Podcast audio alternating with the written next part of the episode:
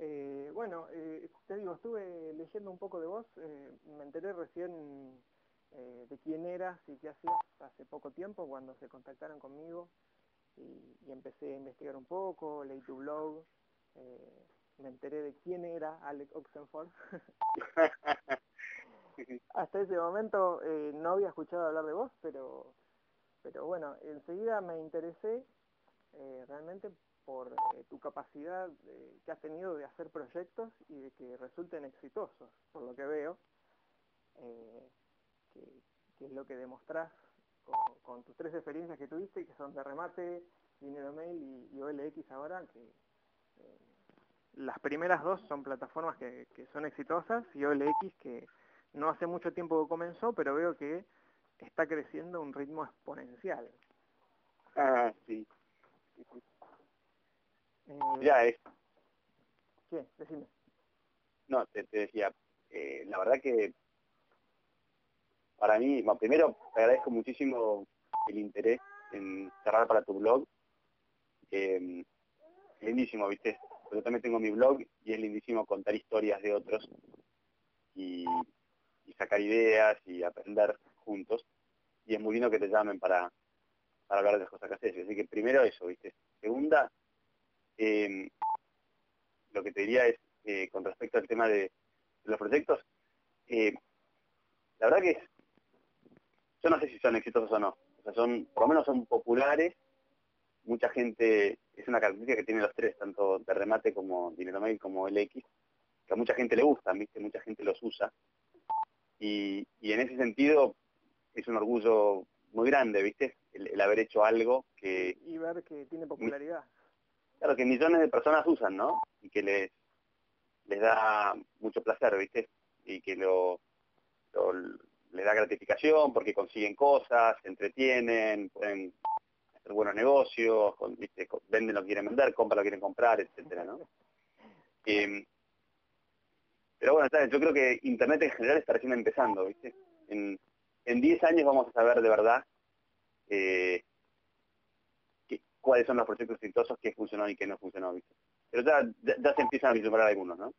Eh, sí, sí, la verdad claramente algunos eh, muy recientes como las redes sociales me parece que eh, están tomando un rol dentro de la sociedad muy importante, como por ser Facebook o MySpace o las redes sociales en general han tomado una popularidad impresionante y han captado una cantidad de usuarios eh, a nivel eh, mundial gigantesca. Sí, es, eh, bueno, creo que hasta ahora nunca había habido un fenómeno tan comunitario y tan rápido como el de las redes sociales. Creo que, bueno, como siempre, es, es, la idea que llegó en el momento que... Que hacía falta. Que, que, que, que hacía falta y que tenía posibilidad de, de reventar.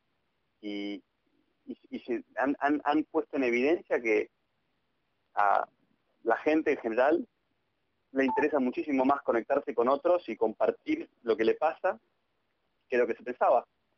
La verdad que si uno mira lo que era antes las redes sociales, la interacción con los demás y la, las opiniones generalizadas sobre lo que era de la privacidad, la, importancia de la privacidad, el, el valor de la intimidad, etcétera, eh, hubiéramos una visión muy sesgada de lo que es la realidad, porque cuando se le pregunta a mucha gente, todo el mundo entiende que bueno, su vida es privada y es muy importante mantener la discreción, etcétera. Pero en la realidad, cuando uno mira eh, cómo se comporta la gente, hay una necesidad mucho más fuerte de compartir que de tener eh, un espacio privado. privacidad, en la mayoría de los casos, ¿viste? Claro. Y, y es una enorme sorpresa, y yo creo que esto recién arranca, ¿no? Pero YouTube es otro caso, además de las redes sociales, ¿no? Pero bueno, Facebook, Sonic, eh, High Five, MySpace, y bueno, hasta LinkedIn en, alguna medida, y, y, definitivamente YouTube son un ejemplo clarísimo de que hay una necesidad en la sociedad de compartir lo que les pasa, relevante o irrelevante, que es eh, enorme, ¿no? Enorme y que además es compartida por los demás, que también quieren compartir y enterarse de lo que cada uno comparte, ¿no? Totalmente la verdad que es, es, es espectacular. la, la yo, Bueno, yo además lo, lo compruebo porque yo estoy bastante adicto, ¿viste? me meto muchísimo en Facebook, me meto mucho en Sónico, eh, me divierte muchísimo, ¿viste? Sos un participador activo, digamos así, de, todas las redes sociales. Sí, pero absolutamente, ¿eh? todos los días, eh, varias veces cada día, además. Decime, Alex, te saco un poco del tema de, los proyectos actuales. ¿Cuál fue tu primer proyecto? ¿Fue de remate o tuviste proyectos previos antes? Así como, como entrepreneur, eh, eh, no, excepto yo cuando era chiquito, eh, criaba hámster y, los vendía y después crié chinchillas también en un momento. pero, pero no, como proyecto serio, real, con, con entrada y con un éxito y con inversores y demás, y el primero fue, fue de remate, sin duda. Y, y, fue espectacular. La verdad fue fue la aventura más gratificante que tuve hasta ese momento. También sufrí mucho, fue muy intensa, pero pero fue espectacular.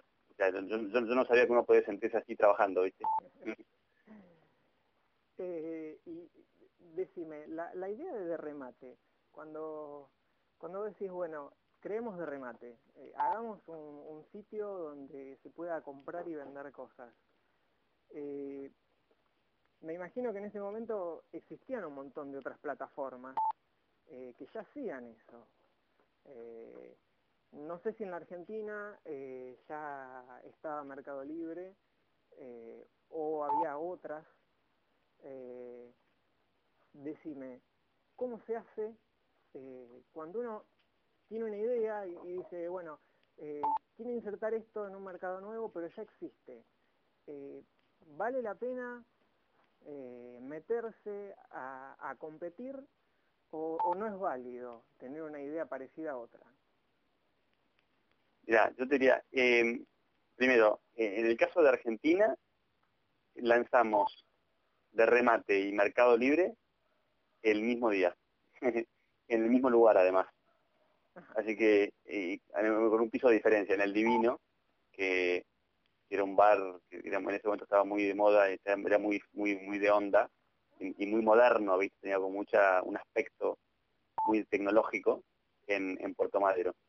Y lo hicimos a la misma a la misma vez, el mismo día, y después generó toda una polémica porque eh, la verdad que arrancamos ya nomás yéndonos de hecho a competir, ¿no? Eh, pero existía, por supuesto, eso con respecto al lanzamiento nuestro y el de, y el de Mercado Libre, que fuimos los dos jugadores que, bueno, los, que, los únicos dos que todavía existen como marcas, ¿no? Y que, son, en este momento son parte del mismo grupo, pero que son dos plataformas que sobrevivieron y que les fue bien y que tienen millones de usuarios, ¿no? Todas las demás eh, desaparecieron por el camino, que eran 42 en América Latina. Las otras 40, las otras 40 eh, no existen más.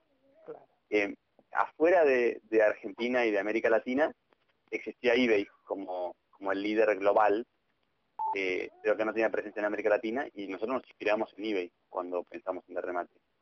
Y elegimos ese modelo porque era un modelo que reunía dos características que eran importantes para nosotros, que era, por un lado, una alta evaluación, que creíamos que era una, un proxy de que, valdría dinero si es que lo queríamos vender, y, por otro lado que era relativamente simple de implementar, porque no, tenía, no necesitaba mucha logística, era principalmente conectar los usuarios y no, requería inversiones muy grandes tampoco. ¿no? Entonces la combinación de, entre comillas, relativamente poco esfuerzo y, y, mucho valor potencial fue lo que nos llevó a hacer el, modelo de eBay. ¿no?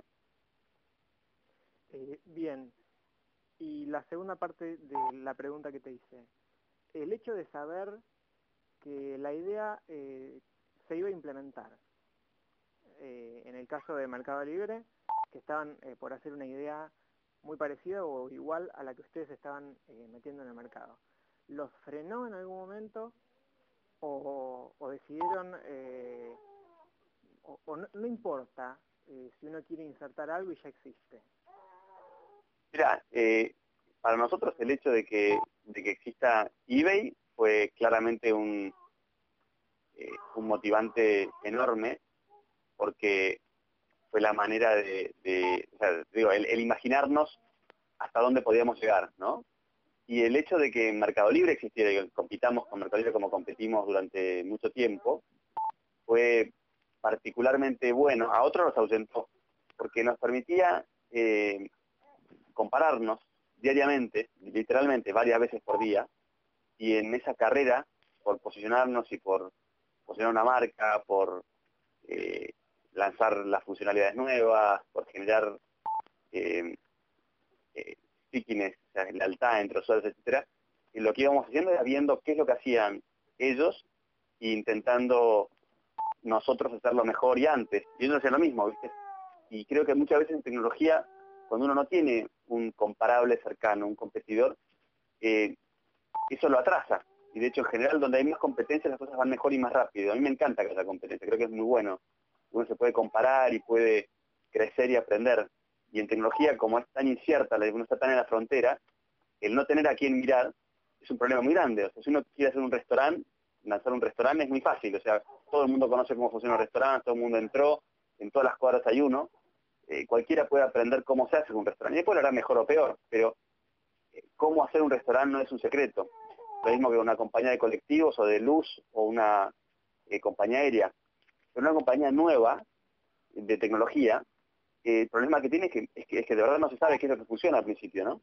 El hecho de tener competencia te aclara mucho eso. Entonces es, crucial y da muchísimo valor y yo estoy muy agradecido de haber tenido mucha competencia en, todo, tanto en de remate como en LX como en Inomail. Creo que a mí me, me, atrae, me motiva. ¿no es cierto? Sí, totalmente muchísima, ¿viste? Es muy dura también, ¿no? Porque generalmente son carreras donde, eh, ¿viste? Eh, es muy difícil ganar y el que no gana eh, tiene un castigo grande, entre comillas, ¿no? Pero es muy atractivo, ¿viste? El, hecho de tener alguien a quien uno puede mirar y, y, del que puede aprender, ¿viste? Alex, miraba hace poco, no recuerdo si ayer o anteayer, una entrevista que te hicieron hace un tiempo atrás, eh, un señor español que visitó tu casa y lo publicaste en tu blog.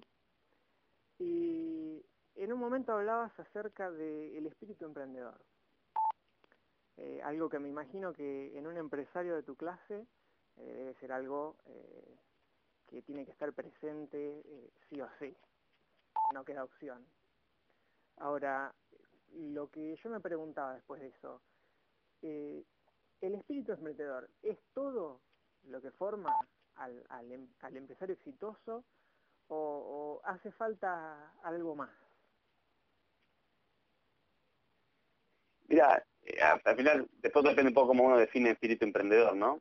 Pero para mí un, emprendedor es una persona eh, que tiene actitud joven, que corre riesgos, que hace cosas, que es proactiva, que se anima, Em, que, siente una necesidad importante de cambiar el mundo, de dejar una huella, que se siente más cómodo con la incertidumbre que con la estabilidad, que de alguna manera lo ahuyenta la burocracia y, trabajar en corporaciones muy estables. Son muchísimas cosas, ¿viste? Em, y después de entre, emprendedores de todo tipo. Tenés un emprendedor que eh, puede ser una persona que eh, abre su kiosco, ¿viste? Y en la otra punta por ahí tenés un tipo que transforma el mundo, ¿viste? Y que inventa Apple, ¿no? Eh, y, los dos son necesarios y los dos aportan mucho valor y los dos son para mí sumamente respetables, igual que es sumamente respetable la gente que no es emprendedora, ¿no? Pero yo particularmente creo que el, el además que me divierte muchísimo el, ser emprendedor y estar mucho tiempo con emprendedores, creo que cumplen una función esencial en la sociedad, porque al construir el futuro de alguna manera, eh, empujan a la sociedad para adelante y le ayudan a, progresar. Y además, bueno, por supuesto crean mucho empleo, que además es generalmente es empleo de más valor agregado. Eh, y, y, generalmente, por crear modelos de negocios disruptivos, lo que hacen es le bajan los costos o le suben el valor a los productos o servicios. Entonces, al final, eh, generan una sociedad donde eh, hay más eficiencia y eso enriquece a todo el mundo, además de la compañía que se creó. Entonces, yo, creo que aporta muchísimo, ¿viste? Pero no sé si te estoy contestando, no, sé si iba por acá la pregunta. Sí, eh, eh, quería más que nada conocer cómo piensa un, un Alec Oxenford o cualquier nombre que hoy en día es un emprendedor con éxitos o, con cosas reconocidas y saber cómo piensa esa persona. Es decir, eh, bueno, ¿cómo, llegaste hasta, decir, bueno, me lanzo, eh, pongo toda mi energía en un proyecto, eh, porque obviamente que cuando uno encara un proyecto o tiene una idea, siempre hay un miedo detrás. Decir, bueno, estoy invirtiendo tiempo, estoy invirtiendo dinero, eh, invirtiendo cosas de mucho valor que no sé si voy a recuperar. Si mi proyecto no es bueno, no tiene éxito, eh, fracaso. y, de pronto perdí tiempo invertido o, mucho dinero invertido. Eh, entonces, mi pregunta iba enfocada a si si con tener solamente espíritu emprendedor, garra, ponerle fuerza y pelear un proyecto, ¿se puede sacar adelante? ¿O, hacen falta eh, muchas cosas más, preparación, estudios, eh, eh, capital grande, demás agregados que puedan hacer falta? Ya, depende muchísimo el tipo de proyecto del que uno está hablando, ¿no? obviamente para, para crear Microsoft o, Google hace falta muchos recursos, ¿no? Eh, o Ford. Eh, ahora, de vuelta, para armar, para, para lanzar un taxi, no hace falta tantos recursos. Entonces depende mucho de la escala a la que uno quiera jugar. Pero yo particularmente creo que esta actitud de tirarte a la pileta y, y, y, enterarte si estaba llena o vacía después que te tiraste, que, ahuyenta a mucha gente, eh, a mí me atrae, ¿viste? Y, por supuesto que es, es, parte de la esencia del, del entrepreneur eh, correr riesgos. Y eso quiere decir que uno puede, le puede salir mal. De hecho, creo que la mayoría de las veces sale mal. Eh, lo que pasa es que las veces que sale bien compensa con diferencia las, todas las que salieron mal, ¿no? Pero eh, en mi caso, por ejemplo, yo tenía un trabajo estable, trabajaba en una consultora en estrategia que se llama Boston Consulting Group. Me ha ido muy bien, yo había trabajado tres años en, Madrid y después había trabajado, había hecho mi MBA en Estados Unidos y había vuelto y había trabajado dos años acá, en Buenos Aires, en Boston Consulting Group. Me ha habido fenómeno, ¿viste? Eh, tenía un buen trabajo, eh, me valoraban, ¿viste? ganaba bien, no tenía muchos motivos para estar descontento, ¿no? Además me, este, me, acaba de casar hace poco tiempo, eh, la verdad que me venía bien la estabilidad.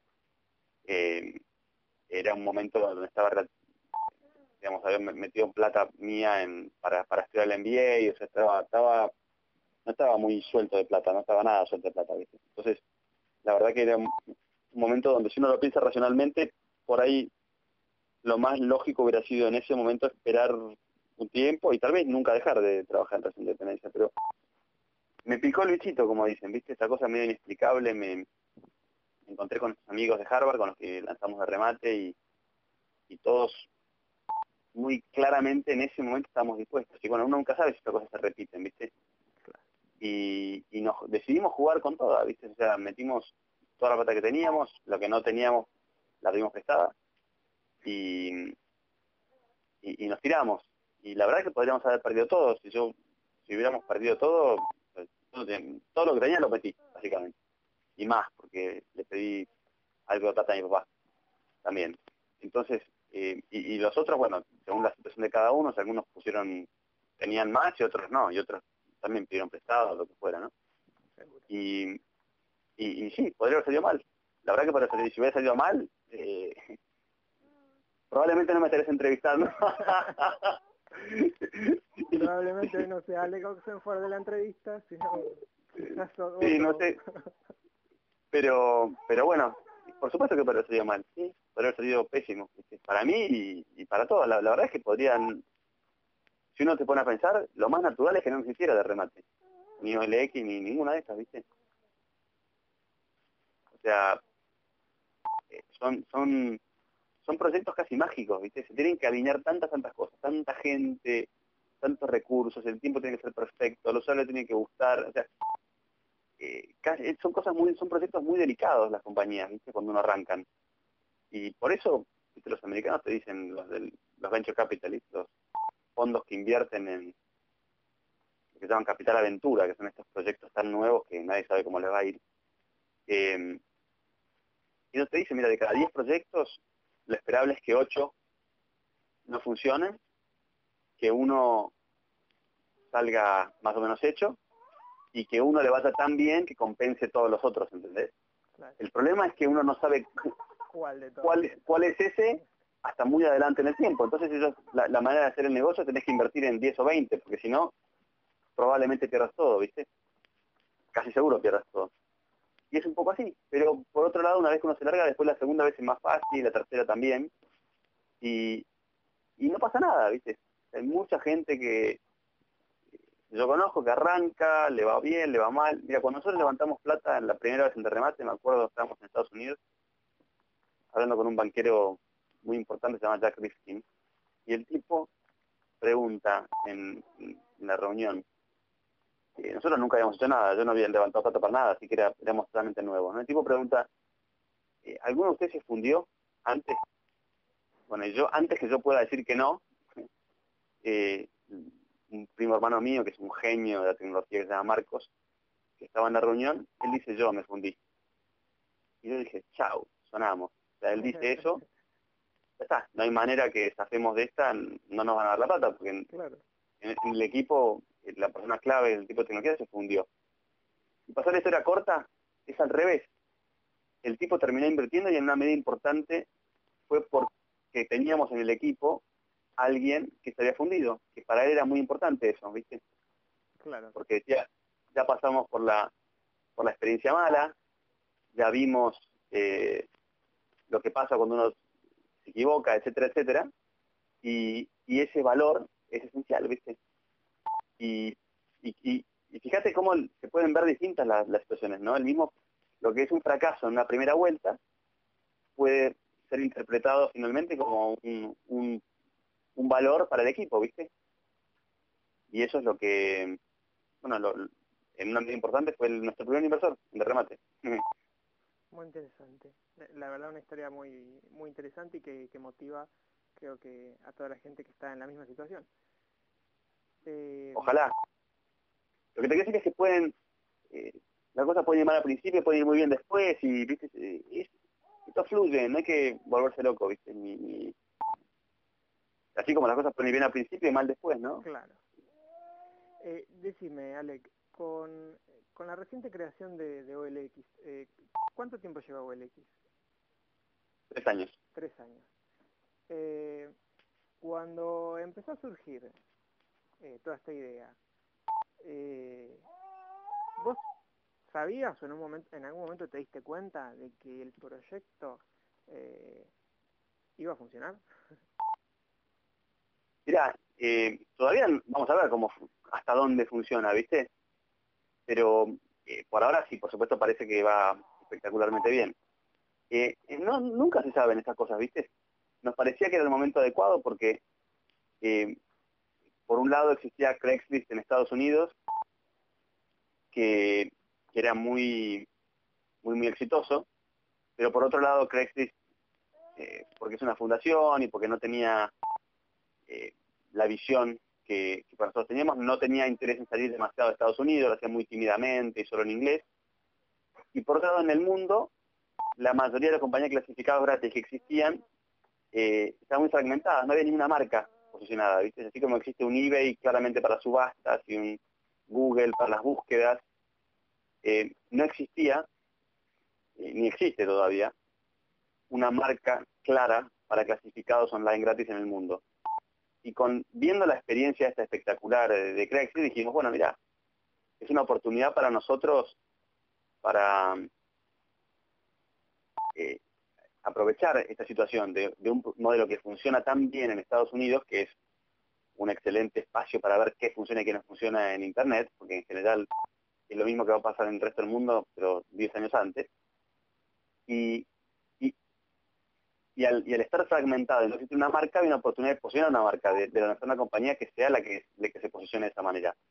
Y eso es lo que estamos tratando de hacer con Olex, ser la compañía de preferencia de clasificados gratuitos online para el mundo.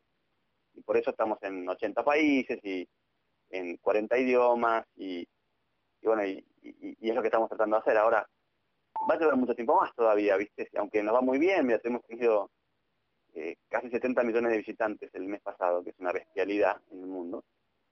Y, por ahora parecería que las cosas van muy bien, pero eso recién arranca. O sea, yo no creo que el X esté eh, posicionado hasta dentro de varios años, ¿viste?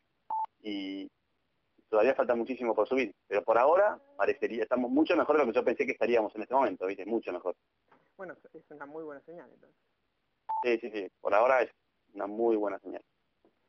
Eh, y decime, eh, cuando vos decidís eh, crear una plataforma nueva, sea de lo que sea, ¿qué te parece que es lo más importante en el proyecto? Que, que lo que estás creando tenga un buen diseño, que, que sea funcional, que, que, al usuario le agrade, que sea fácil, eh, ¿Cuál te parece a vos que son eh, las claves para, que un proyecto llegue a la gente eh, y tenga aceptación y, se utilice? lo que hay que buscar es que a la gente le guste, ¿no? Esto a veces es claro y otras veces es muy difícil de anticipar. O sea, pasan cosas muy antiintuitivas en Internet, Y la verdad cuando uno habla entre la gente que hace cosas de verdad en Internet y acá a puerta cerrada, digamos, eh, todo el mundo confiesa que la mitad de lo que pasa en Internet nadie lo puede explicar, ¿viste? Si uno no sabe por qué. Entonces hay que probar muchísimo, porque las cosas menos esperables muchas veces son las que pasan, ¿viste? Entonces, eh, yo no sé cuál es la fórmula de que a la gente le guste lo que uno quiere hacer, pero sí sé, cómo hacer para descubrirlo, y tiene que ver con probar muchísimo, ¿viste? Probar distintos diseños, eh, medir, preguntarle a los usuarios, eh, ver lo que funciona en otras websites y copiarlos, etcétera, etcétera. Y, y después hay algunas cosas que en general tienden a ser, tienden a funcionar, O sea, tiende a funcionar que, que el sitio sea muy fácil, tiende a funcionar que el sitio sea rápido, eh, tiende a funcionar que sea intuitivo, eh, tiende a funcionar que la comunidad participe mucho en el sitio, que, que, que no digamos, que, que la comunidad defina hacia dónde va el sitio y qué es lo que hace el sitio, ¿viste? Ahora, eh, para llegar a... Después, después, para pasar de estas ideas a un sitio que funcione, hay, muchísimo más para, para seguir bajando, ¿viste? imagino que hay horas y, horas de diseño entre medio. Y horas y horas de diseño, de pruebas, de, de prueba y error. Te diría que lo, lo más, para mí lo más claro de todo esto es prueba y error, ¿viste? Claro, eh, digamos que se podría empezar con, una idea base y, verla evolucionando eh, un poco moldeada por los usuarios. Sí. Eh, ahora quisiera hacerte una pregunta que para mí es importante y creo que para mucha gente también lo es y me parece que representa más a, a, lo, a lo que es la persona cada uno. Me gustaría saber, ¿Cuál es tu sueño? Mi sueño.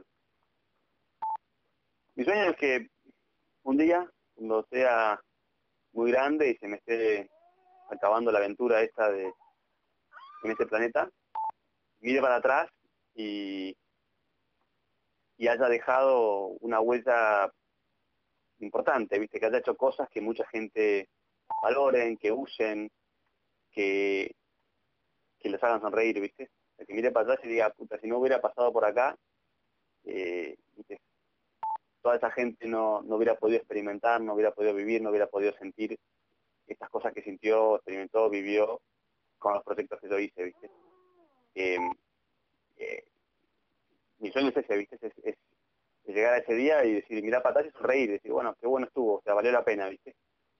Y hacerlo con gente eh, que yo quiero, ¿viste? de mi familia, de mis amigos y gente con la que trabajo. Yo Mira, los dos primeros programadores de Remate también fueron los dos primeros programadores de OLX.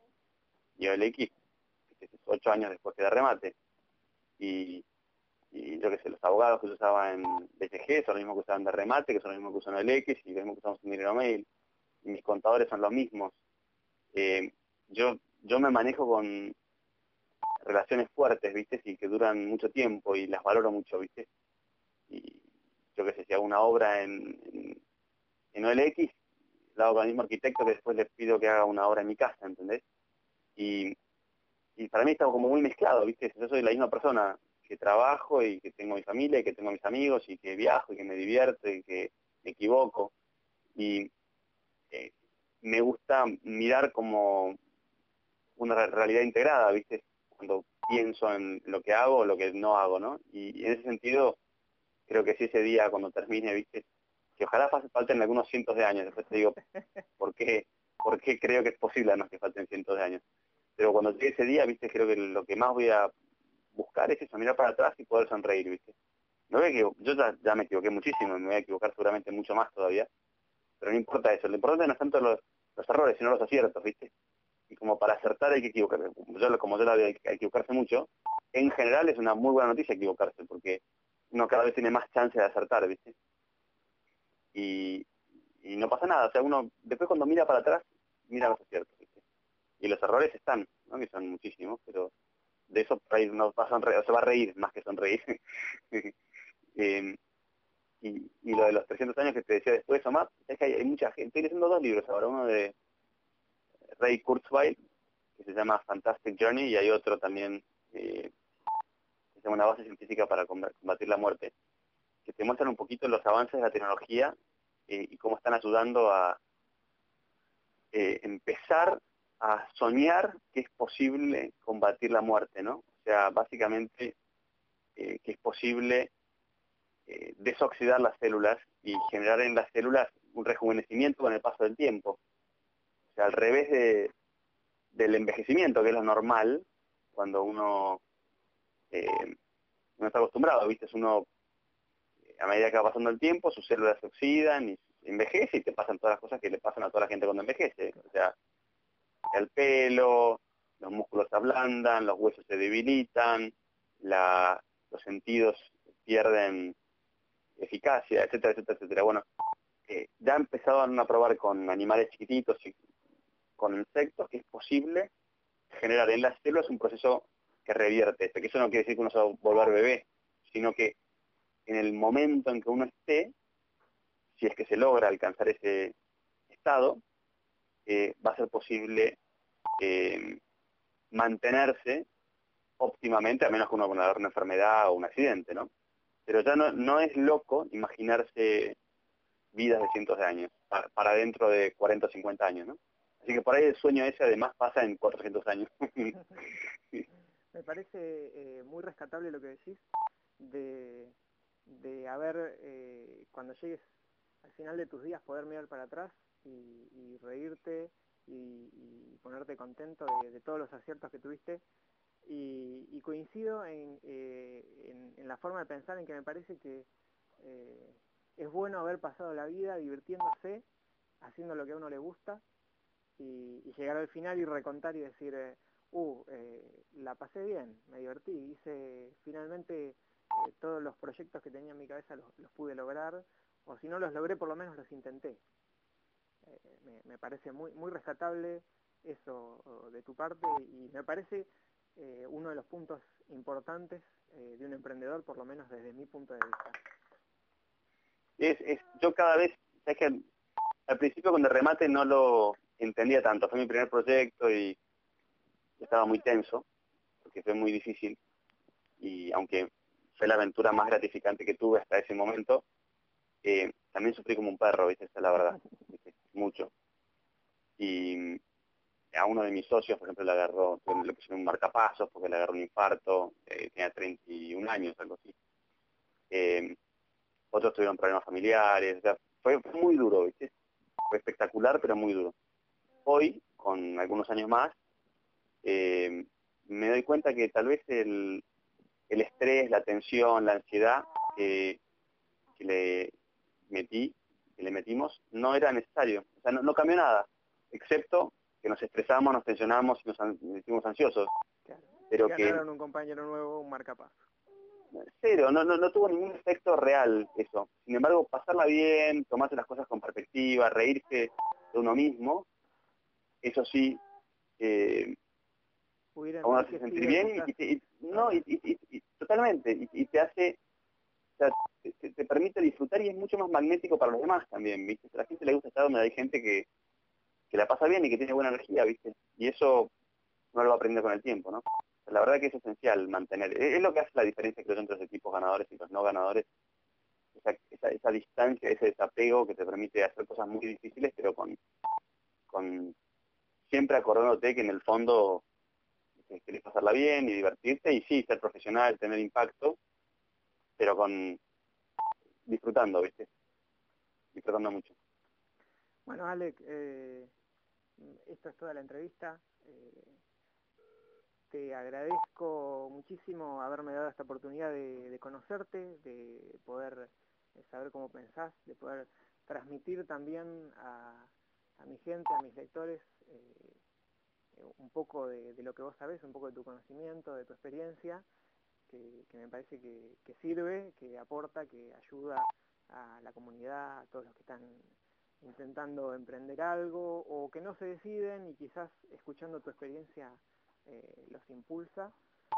Y, bueno, esperando que en algún momento pueda tener eh, más novedades tuyas a través de tu blog o en una nueva entrevista futuro o saber de más proyectos tuyos que se estén concretando, que vayan bien y, a partir de eso eh, también impulsarme yo, impulsar a los demás y decir, pucha, si alguien puede hacerlo, eh, yo también puedo, hay alguien que lo logró, yo también Pero por, por supuesto, pero por supuesto, esa es la, clave, ¿viste? Darte cuenta que en el fondo somos todos iguales, ¿viste? Eso es algo que yo aprendí en, en Harvard cuando estudié ahí. Yo llegué pensando que iba a ser un lugar donde todos los que estaban ahí eran superdotados y que yo era como el, el raro. Eh, y en el fondo te das cuenta que es toda gente de carne y hueso, ¿viste? Y, y, gente ordinaria puede hacer cosas muy extraordinarias y le pone las pilas suficientes y, y, se enfoca, ¿viste? Si se junta con gente complementaria y, los motiva, ¿viste? Y eso es, es esencial, es, es, una información esencial, que de verdad ayuda, ¿viste? Bueno, bueno, Alec, eh, muchísimas gracias eh, nuevamente. Eh, yo termino la grabación ahora en este momento.